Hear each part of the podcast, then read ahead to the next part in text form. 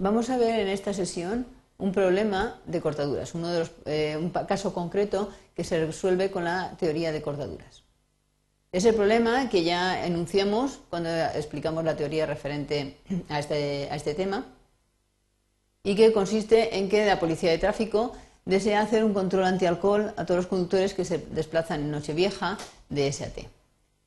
Con lo cual, eh, lo que hemos hecho es representar en este gráfico las carreteras que van de SAT, los tramos de carretera, y el valor asociado a cada arco lo que hace es representar el coste de instalar en ese tramo el, el control policial.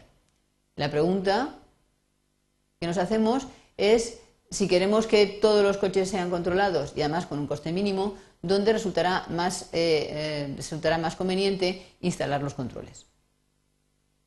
Para ello vimos eh, en la parte de teoría que lo que había que hacer primero era obtener el flujo máximo. La red con, flujo máximo será, ya lo hemos calculado previamente, es esta de aquí y el flujo máximo es 10. Una vez teníamos el flujo máximo, lo que había que hacer, esta es la misma representación otra vez, lo que había que hacer era obtener el grafo residuo. Este es el grafo residuo asociado a esta red de flujo máximo.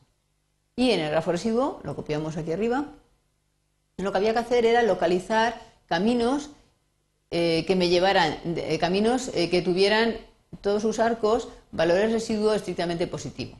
Es decir, que salgan de S y a ver hasta dónde puedo llegar utilizando valores residuos estrictamente positivos. Por ejemplo, se ve que si yo quiero ir de S a este vértice de aquí, no puedo porque este vale 0.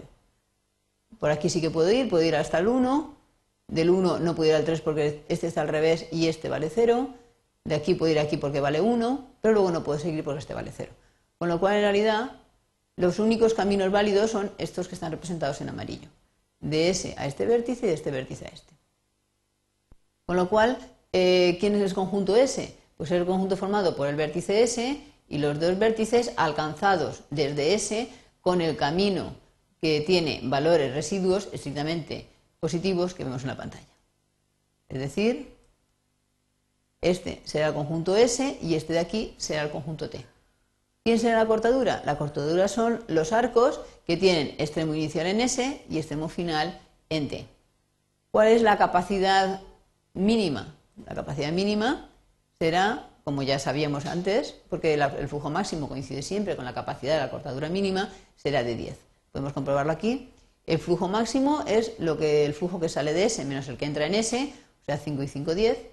Y la capacidad de la cortadura mínima es la capacidad de este arco más la capacidad de este arco, que es 5 más 5, 10. Es decir, que estos dos son los tramos de carretera en los que la policía debería instalar los controles para que el trabajo le resulte lo más económico posible.